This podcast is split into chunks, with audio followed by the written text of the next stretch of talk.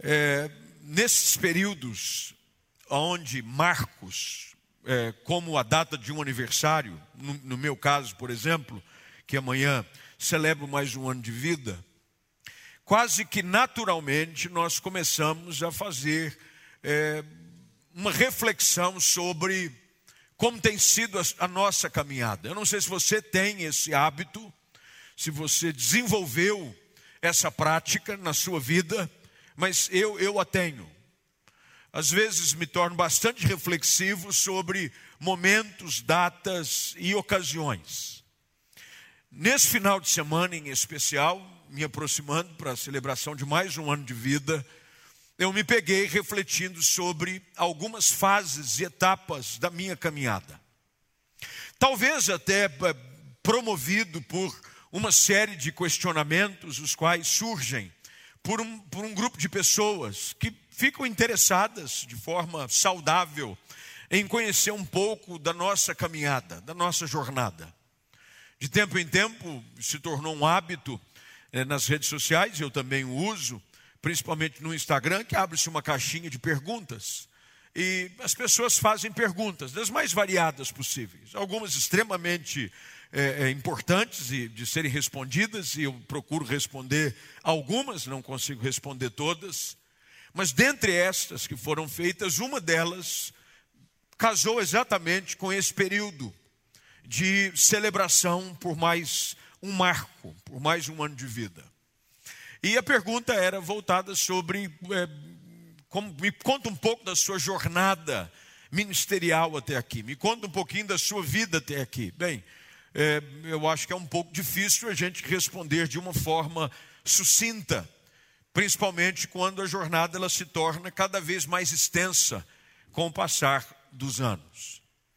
Mas ao procurar responder de uma forma bem resumida a pergunta é, dentro do aspecto ministerial, eu peguei gancho e comecei a refletir sobre a minha vida como um todo, sobre momentos específicos da jornada, da vida em família, da infância. Eu tenho boa memória. Eu acho que algo que eu herdei é, do meu pai, entre outras coisas, foi uma boa memória. Eu tenho boa memória. Eu me lembro de coisas da minha infância, a ponto de minha mãe dizer assim: Como é que você lembra dessas coisas? Eu falei: Não sei, eu lembro. Eu tenho boa memória. E comecei nessa minha boa memória a refletir sobre fatos, sobre situações, sobre momentos da minha vida, mas acima de tudo da minha jornada espiritual, da minha vida com Deus, dos meus momentos é, de caminhada com o Senhor à luz da palavra. E ao fazer essa reflexão, eu fui levado a esse texto.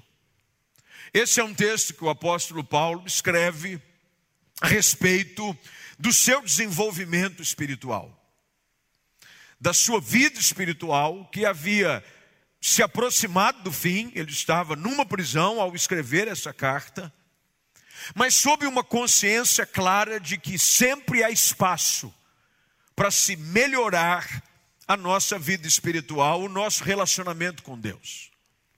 Eu fui criado dentro da igreja, nasci num berço evangélico. É, mais do que num berço evangélico, eu fui é, nascido e criado num lar pastoral. A vida da igreja sempre fez parte da minha caminhada, desde menino um ambiente que sempre foi conhecido foi o ambiente da igreja. Nasci e desde os primeiros dias de vida fui trazido para o ambiente dos cultos. Os cultos fazem parte da minha boa lembrança em todo o tempo da minha vida. Mas ao olhar para essas situações de ter nascido dentro da igreja, de ter vivido dentro da igreja, de ter conhecido a Cristo, ainda muito moço, e através desse relacionamento, ter experimentado situações bastante pessoais, porque cada um de nós temos as nossas experiências pessoais com Deus e elas precisam ser observadas, celebradas e devem ser também fonte de ensino para cada um de nós. Eu comecei a pensar sobre isso, sobre essa experiência do apóstolo Paulo, o qual ele faz essa análise a respeito de si próprio. E é sobre isso que eu gostaria de falar no tempo que temos nessa noite. Primeira coisa que o apóstolo Paulo faz é reconhecer a necessidade de melhorar sempre.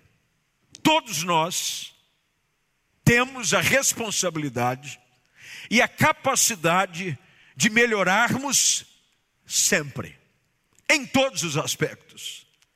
Seja ele no aspecto espiritual, que é o foco da palavra do apóstolo, mas também nos aspectos interpessoais, sociais.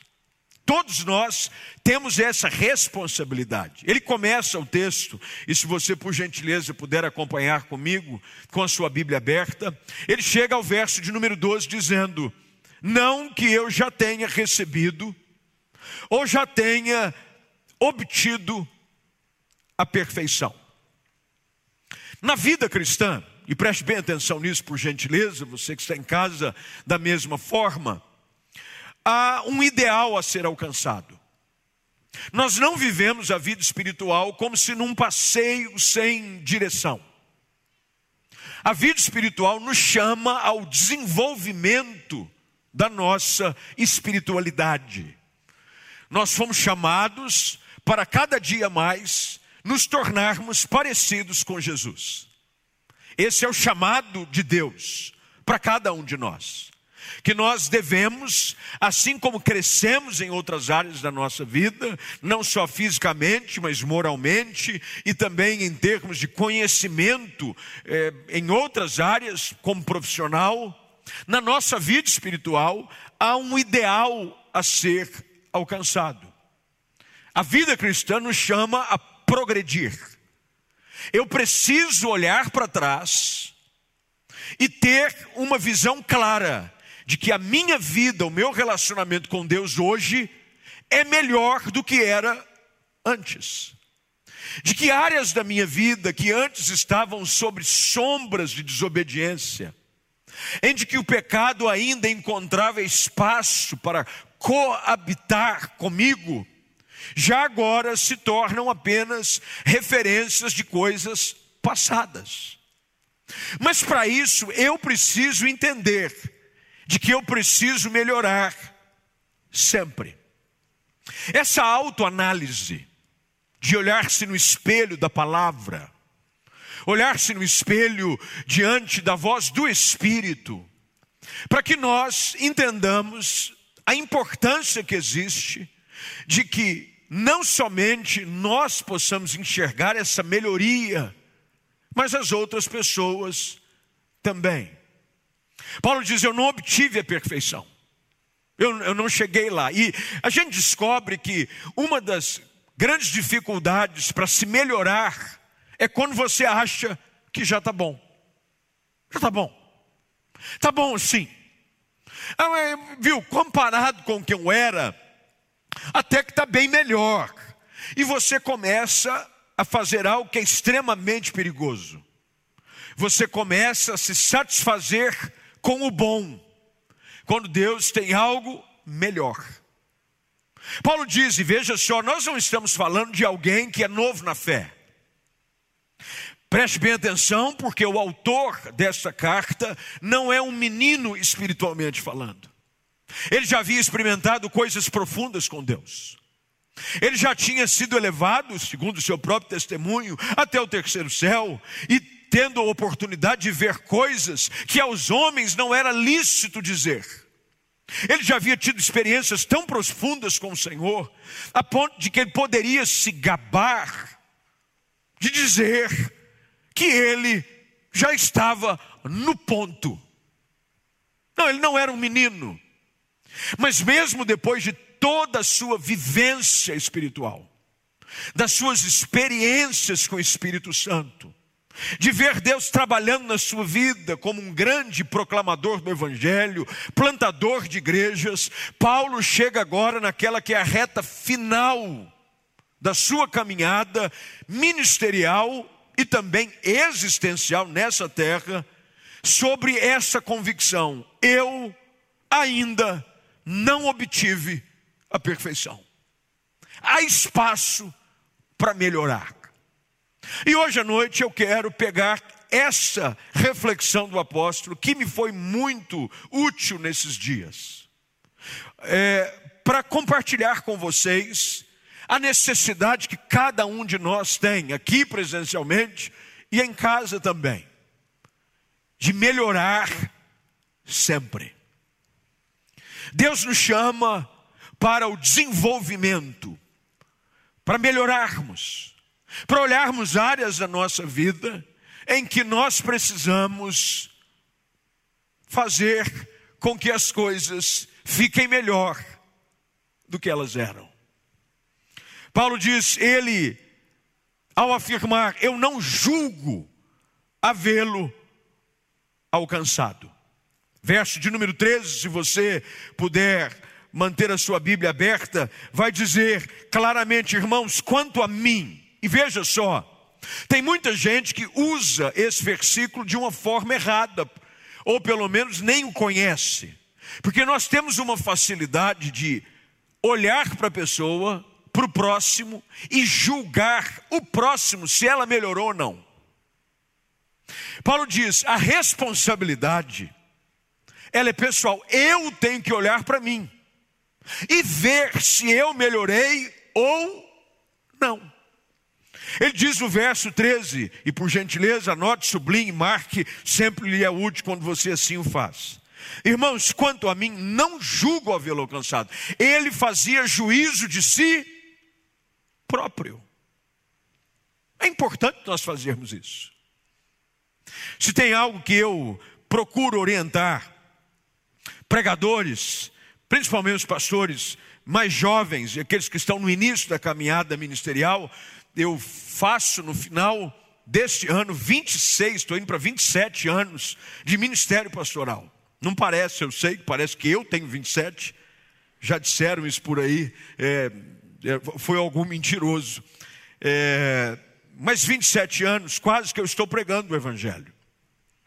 Mas mesmo depois desse tempo, minha esposa já viu isso algumas vezes, eu tenho o hábito de me auto-assistir. Normalmente, depois de um culto como esse, quando eu prego, principalmente, eu gosto de me assistir. Não é porque eu gosto de mim mesmo, apesar de que eu gosto de mim. Eu espero que você goste de você. Porque se você não te suportar, quem é que o vai? Você tem que gostar de você. Mas eu gosto de assistir as mensagens para ver coisas que eu posso melhorar. Coisas que eu falei que eu não deveria ter falado. Coisas que eu poderia ter falado de forma melhor uma, um desenvolvimento de um raciocínio que eu poderia ter feito de uma maneira um pouco mais incisiva, ou em outros casos, não tão detalhista. Porque quanto mais você está aberto para ver áreas da sua vida que tem possibilidade de melhorar, mais você cresce. É assim que funciona. Quando você olha para si mesmo, para aquilo que Deus te chamou a fazer, no meu caso, ser um pastor, pregador do Evangelho. Eu me lembro da época que estudava na, na, no seminário de Asbury, em interior dos Estados Unidos, no estado de Kentucky. Um dos professores que me ensinou essa importância de você se assistir, quantas vezes necessárias forem para você enxergar coisas que ao falar você não consegue notar. Ele dizia isso: enquanto você se colocar nessa posição, haverá oportunidades para melhorar. Quando você achar que nem mesmo você mais precisa se autocriticar, você vai deixar de crescer. Paulo diz isso, ele diz: Olha, quanto a mim, eu não julgo havê-lo alcançado. Ele não havia estabelecido uma meta, primeiro, que os outros haviam determinado. O problema é que às vezes nós estamos preocupados em atender a expectativa dos outros e não de Deus. Às vezes a da religião, ou até mesmo a nossa própria expectativa. Quando a nossa responsabilidade como crentes em Jesus é irmos de encontro à expectativa que Deus tem a nosso respeito. Esse olhar para si próprio. Áreas que você precisa melhorar. Por conta dessa tensão toda, produzida por esse momento sem precedentes na nossa geração, é, as pessoas se tornaram um pouco mais tensas e preocupadas quanto ao hoje ou amanhã. Isso é um fato. Estudos comprovam de que as pessoas estão mais ansiosas, mais preocupadas. As pessoas estão mais agitadas. É natural. Porque diante de uma pandemia como essa, as pessoas se depararam com uma realidade que já existia, mas que ela não era tão visível quanto antes, que é a realidade de uma indefinição quanto ao dia de amanhã. Nós não sabemos quanto o dia de amanhã. E ficamos tensos por natureza, e a nossa tensão, ela nos faz ter reações e posições, às vezes, fora do comum. Eu confesso a vocês que nesses últimos meses, bastante tenso, bastante tenso. E a nossa atenção, às vezes, ela, ela é descarregada no lugar errado. E você descarrega a atenção em quem está perto. É igual para-raio. O raio cai, se tiver um para-raio, é nele. Pronto. Queima quem está perto. E normalmente a gente faz isso com quem está perto e a família. E esses dias atrás, minha esposa disse assim: Você anda muito nervoso. Eu falei: Eu? Muito nervoso, muito irritado, está difícil. E eu sentei com ela e disse assim: Então me ajuda, me aponta as áreas em que eu preciso melhorar.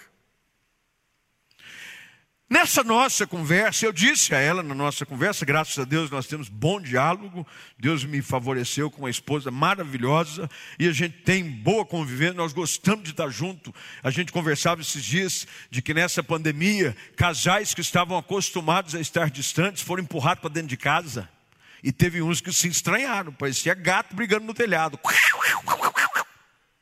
A gente não, graças a Deus, a gente gosta de estar junto. E eu fiz a pergunta pontual: me diga, quais as áreas que você acha no meu relacionamento com você, com as meninas, dentro de casa, que eu posso melhorar? E ela foi assim, tinha uma lista. Tá, tá, tá, tá, tá, tá. Eu falei, oh Deus, ajuda. E dentro dessa conversa, é óbvio, você tem que, durante a sua vida, do seu relacionamento conjugal, você tem que desenvolver essa maturidade de poder dizer onde é que eu posso melhorar. Mas eu também não deixei por baixo, eu disse assim: eu também tenho uma lista. Você tem uma, eu também tenho outra. E a gente foi muito bem, porque quando um melhora, todos ganham. E a conversa foi assim. Agora, eu peguei esse exemplo, nada mais para a gente trazer para a nossa vida com Deus. Será que você tem dito ao Espírito Santo com frequência e perguntado a Ele: Quais são as áreas da sua vida que você precisa melhorar? Quais são as áreas da sua vida que você pode dizer para Deus: Espírito Santo, me aponta. Quais as áreas que o Senhor acha que eu estou pisando na bola? Talvez a lista que ele tenha para nós seja maior do que a lista que minha esposa tinha para mim. Uma lista extensa, igual puxar a capivara de alguém na delegacia que ela sim quase que acaba com todos os papéis da impressora. Agora preste atenção, todas as vezes que você se dispõe a isso, não há vergonha nenhuma. Você está dizendo, no meu caso, no relacionamento conjugal, eu estou dizendo para minha esposa, eu quero melhorar, porque eu quero cumprir o meu papel cada vez melhor como pai e como marido. E quando você pega isso e traz para a sua vida espiritual, você está dizendo para Deus: eu quero melhorar, porque eu quero cada dia mais cumprir o propósito, o desejo que tu tens para a minha vida em todas as áreas. Paulo então diz: eu olho para mim mesmo e pergunto, e, e reconheço, porque o, o difícil é você tentar ajudar alguém que não reconhece que precisa melhorar. Você já tentou ajudar quem acha que está sempre certo? Quem não dá mão à palmatória? Ou quando você vai tentar ajudar, e eu uso aqui o gancho do exemplo que, que, que compartilhei com vocês do casamento, quando você vai conversar com um casal e um está sempre querendo apontar a culpa do outro, mas nunca reconhece e pede, se torna vulnerável para reconhecer as suas próprias faltas. Paulo, no texto, com a Bíblia aberta, eu espero que você esteja, ele diz assim: Eu não julgo havê-lo alcançado, eu sei que eu posso melhorar. Agora, olha o que o texto diz, verso de número 13: ele diz, Mas uma coisa faço. Uma coisa eu faço, eu esqueço-me das coisas que ficaram para trás, e eu avanço para aquelas que diante de mim estão. Na nova versão transformadora, que normalmente eu uso como um texto paralelo na exposição das Escrituras, esse trecho do verso de número 13 diz assim: Eu concentro todos os meus esforços nisto. Paulo está dizendo o seguinte: o que é mais importante para mim é cada dia mais me parecer com Jesus Cristo. Esse é o meu foco, esse é o meu alvo, esse é o meu desejo. E eu começo a olhar para a minha vida, à luz daquilo que Paulo escreve, e analiso situações na vida não só minha, mas de outras pessoas que as fazem ficar estagnados. Por exemplo, tem gente que usa o argumento do seu temperamento forte. Não, é porque eu tenho temperamento forte. Não, não tem nada a ver. Tem um livro escrito, aliás, o título dele é Temperamento Controlado pelo Espírito. Todo mundo devia ler. Temperamento controlado pelo Espírito. Deus nos deu um temperamento. Alguns mais fortes do que o outro, mas todos eles devem ser submetidos à autoridade do Espírito Santo. Porque a pessoa fica dizendo assim, não, meu, é o meu temperamento. E outras pessoas, é, é, elas tentam apelar para a sua linhagem e descendência. É porque meu sangue é de italiano. Italiano é assim mesmo. Não é porque eu sou espanhol, bravo. Ou eu sou português. Irmão, o que, que isso tem a ver? Quer dizer que no céu vai ter uma ala. Esse é italiano, é os mais nervosinho. Nós vamos deixar ele num canto, porque eles normalmente não se dão muito com os outros. Eles estouram à toa. Não, ali estão os espanhóis. Nada a ver.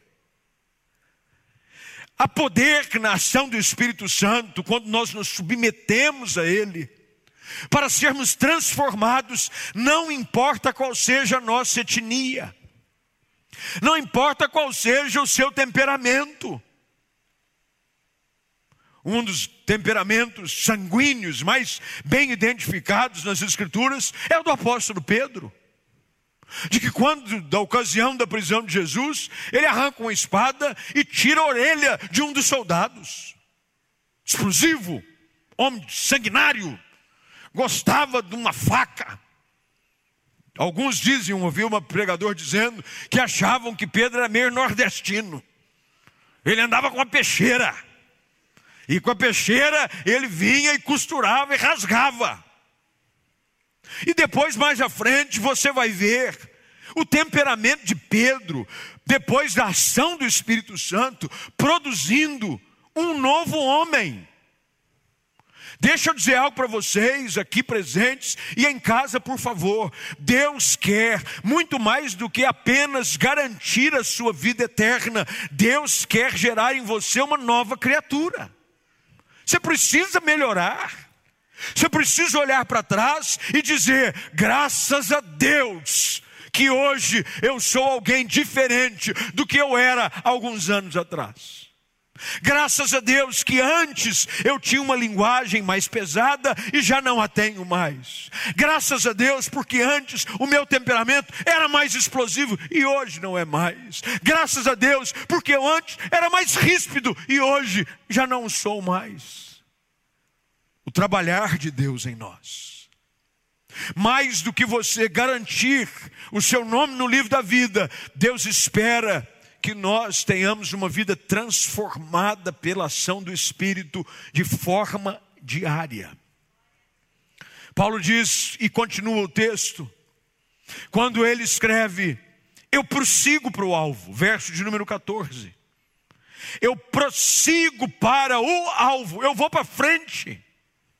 Quando ele fala que se esquece das coisas que para trás ficam, é porque tem gente que fica pensando de coisa que aconteceu cinco anos atrás, dez anos atrás, vinte anos atrás, e como que se preso por correntes do passado, ficou amarrada numa situação que aconteceu e ninguém mais se lembra.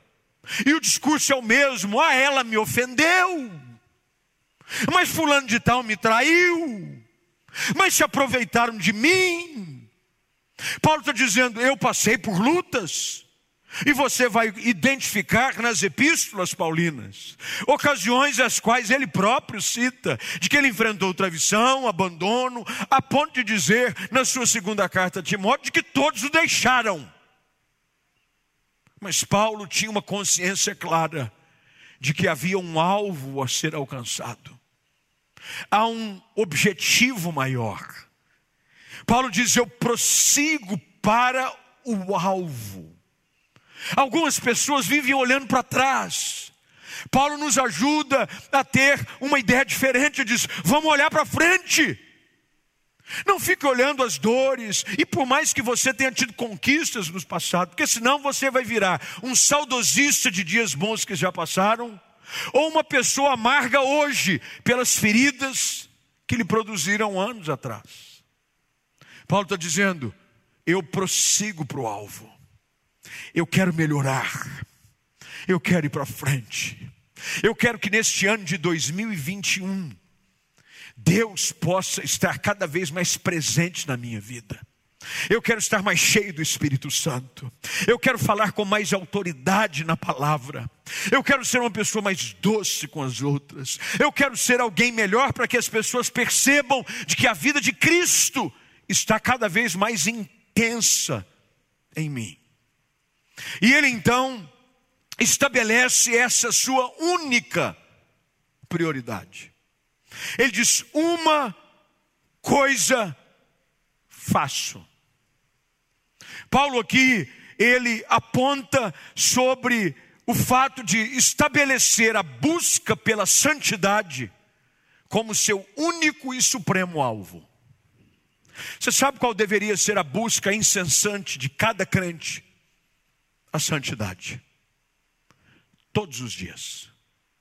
Todos os dias o seu alvo diário deveria ser: eu quero buscar a santificação. Duas coisas que as Escrituras identificam como alvo constante na vida de todo crente: buscai a paz com todos. Primeira coisa, busque paz com todos. Tem gente que gosta de estar em guerra. Tem gente que é assim, terminou uma guerra, ele quer arrumar outra confusão. Ele vive encrencado com um, com o outro. Ele vive querendo confusão com aquele com o outro. Ele arruma encrenca. Ele gosta de confusão. Eu me lembro de uma época que eu estudava aqui no antigo Colégio Batista, na rua Barreto Leme. Barreto Leme com o doutor Quirino. É isso, Barreto Leme com o doutor Quirino. Lusitana, não lembro. É Lusitana, pastor André? Do Colégio Batista. Acho que é Lusitana com Barreto Leme. Eu estudava lá. E a gente era, eu, na minha infância, assim, eu fui esquisito. Eu arrumava encrenca. Mas tinha um mais encrenqueiro que eu na escola. Ele gostava de arrumar briga, ele, vivia de briga. Eu nunca vi um negócio daquele. Eu vou guardar o nome dele aqui, porque vai que ele está assistindo e quer arrumar briga comigo. É, ele gostava de arrumar encrenca. Ele comprava a briga dos outros. Ele sabia que um tinha mexido com o outro, não tinha nada a ver com ele era história. Ele dizia assim: quem foi que você está bravo? Porque fulano de tal falou, deixa comigo. E ele arrumava briga, ele vivia de briga. Ele gostava de brigar. Ele parece que era alimentado por conflito. Tem gente que parece com aquele meu amigo de escola. gosta de encrenca, gosta de confusão. Qualquer rodinha de confusão, ele está no meio. Qualquer rodinha de fofoca, ela está no meio. E ele também, porque tem muito homem fofoqueiro. Tem homem, quando o homem dá para ser fofoqueiro, é pior que mulher. Está dito, pronto. Pensa numa coisa terrível, é homem fofoqueiro, pelo amor de Deus. É sempre arrumando confusão, é falando daqui, tá, tá, tá, tá. tá. O Evangelho nos chama a fazer algo diferente, buscai a paz com todos. No que depender de vós, tem de paz paz, meu irmão. O salmista diz assim: Eu falo em paz, mas eles insistem na guerra. Se tem duas coisas que o crente precisa buscar é paz. Paz. Paz. Mas a segunda coisa que o texto diz é: buscai a paz com todos e a santificação. Você tem que buscar a vida de santidade. Você não pode cair no erro de se acomodar com uma vida aquém daquilo que Deus tem preparado para você. Você tem que melhorar, gente. Meus irmãos, nessa minha reflexão pessoal, desses últimos dias, eu confesso aqui aos irmãos, presencialmente e online, teve muita área da minha vida que eu disse, oh, graças a Deus, melhorei. Teve outras que eu disse, misericórdia, me ajuda. Mas o que importa é você entender de que há um objeto estabelecido como alvo. Uma coisa eu faço, eu prossigo para o alvo, para o prêmio da soberana vocação de Deus que há em Cristo Jesus. E Paulo termina essa sua reflexão nesses dois versículos que estão dentro desse contexto, ao dizer de que esse sentimento deve ser o sentimento comum de todo crente. Olha o que ele diz: Todos, pois, que somos perfeitos, e veja aqui a perfeição, você está dizendo, Bíblia, mas ele disse que não é perfeito e agora diz que é perfeito. Ele está querendo dizer aqui de nova vida, de alguém que é salvo em Jesus. Ele está dizendo, você que é crente, tenhamos este sentimento. Paulo está dizendo o seguinte: todo crente em Jesus precisa estabelecer como alvo uma vida contínua de santidade. Eu preciso cada dia mais, me tornar alguém melhor do que eu era ontem. Eu preciso entrar nesse novo mês que nasceu ontem. E ao terminá-lo, eu tenho que olhar no retrovisor da minha vida e dizer assim: opa, eu melhorei, eu estou mais crente, eu estou mais cheio do Espírito Santo. Tinha coisas da minha vida que não agradavam a Deus e elas saíram. Eu fui aperfeiçoado pela palavra, pela comunhão dos crentes, pela ministração, através de mensagens, dos cultos da igreja, e eu tenho sido incomodado por Deus, a cada dia mais, me tornar alguém melhor.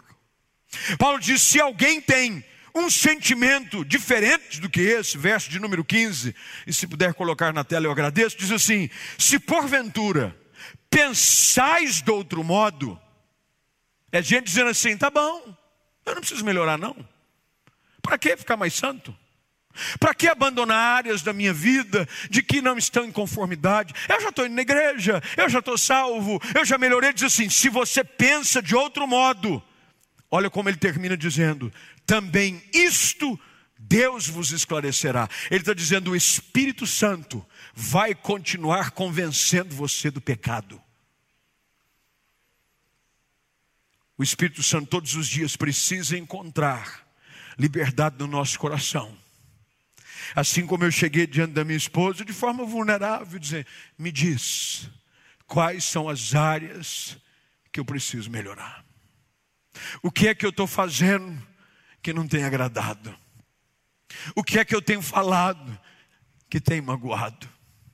Ah, se nós pudéssemos cada dia mais ter uma conversa como essa com o Espírito Santo, nós poderíamos cada dia mais progredir na fé e ver a santidade de Deus sendo produzida na nossa vida dia após dia, dia após dia, dia após dia. As pessoas que caminham conosco iam dizer: que coisa diferente ele está, fulano mudou. Nossa, fazia tempo que eu não conversava com Beltrano, ele está diferente. A maneira dele está diferente de falar, a maneira dele de reagir está diferente. E você vai poder então testemunhar de que é a ação bendita do Espírito Santo agindo na sua vida. Paulo termina, e eu termino com ele porque o nosso tempo foi embora. Aqui no verso número 16, ao afirmar: Todavia andemos de acordo com o que já alcançamos. Andemos de acordo com o que já alcançamos. Paulo está dizendo o seguinte: alegre-se com o que Deus já fez, mas antecipe com alegria aquilo que Deus ainda vai fazer. Alegre-se com o que Deus já fez. Eu sou grato ao Senhor por cada um dos seus benefícios para comigo.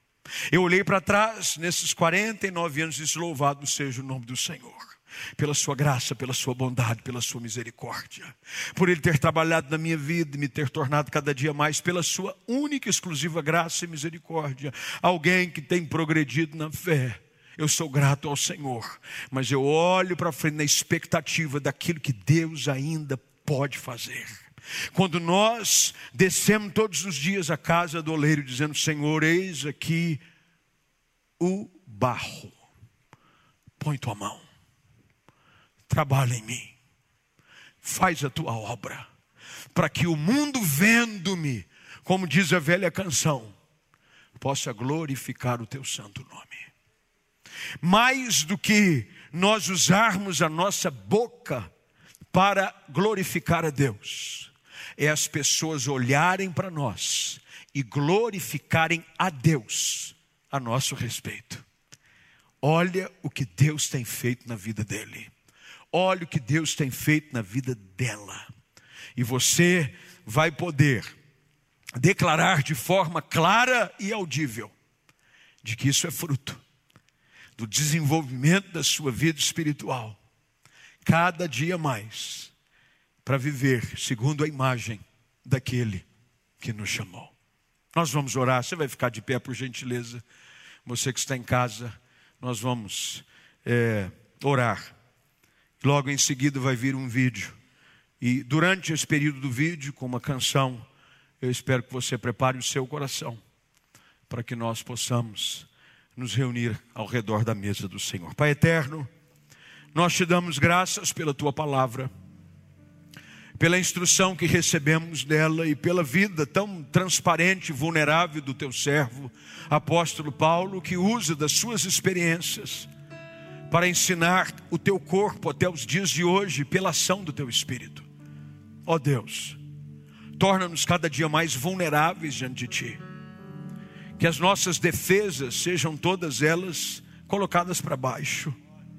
E que nós possamos dizer para ti, ó Espírito Santo, vê se há em nós algum caminho mau. Essa foi a oração do salmista. E se houver, guia-nos pelo caminho eterno. Tem gente aqui hoje, presente, gente em casa, que tem progredido na fé e nós te louvamos por isso. Te damos graças porque o Senhor tem trabalhado em nós. Mas, Senhor, nós não queremos nos acomodar, não permita com que nós nos acomodemos. Senhor, desenvolve a nossa salvação, desenvolve a nossa vida contigo, que a santidade seja uma busca intensa e diária na nossa vida. Áreas da nossa vida que ainda não estão em harmonia com a tua palavra, sejam nessa noite desvendadas diante dos nossos olhos, e pela autoridade da voz do Espírito, nós sejamos levados a corrigir o nosso curso para que vivamos de tal maneira que em tudo possamos te agradar. Ó Senhor, fala conosco, ajuda cada marido, cada esposa, pai, filho, mãe, filhos, membros da igreja, jovens, gente que está começando a caminhada contigo, gente que já está há anos com o Senhor. Que, ó Deus, nós possamos ter a ousadia de dizer, como o apóstolo: Eu não julgo havê-lo alcançado, mas uma coisa eu faço, eu prossigo para o alvo. Eu quero viver intensamente tudo aquilo que o Senhor tem para a minha vida, Senhor. Eu quero cada dia mais estar cheio do Teu Espírito, transbordar da Tua presença. Eu quero cada dia mais sentir da Tua glória sobre a minha vida.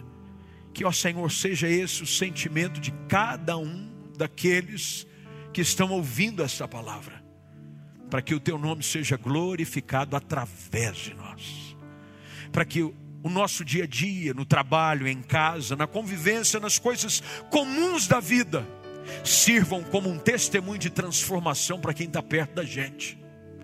Quem caminha perto da gente vai ver algo de diferente está acontecendo com ele. Cada dia mais ele é transformado, ele melhora, cada dia ele está mais doce, cada dia ele está mais amável, cada dia ele está mais misericordioso, cada dia ele está mais cheio de graça, porque nós queremos ver as características da tua pessoa na nossa vida. Faz isso, Senhor, na nossa vida. Tem misericórdia de nós, livra-nos de nós mesmos e ajuda-nos a cada dia mais estarmos encharcados da tua presença. Oramos no nome de Jesus. Amém.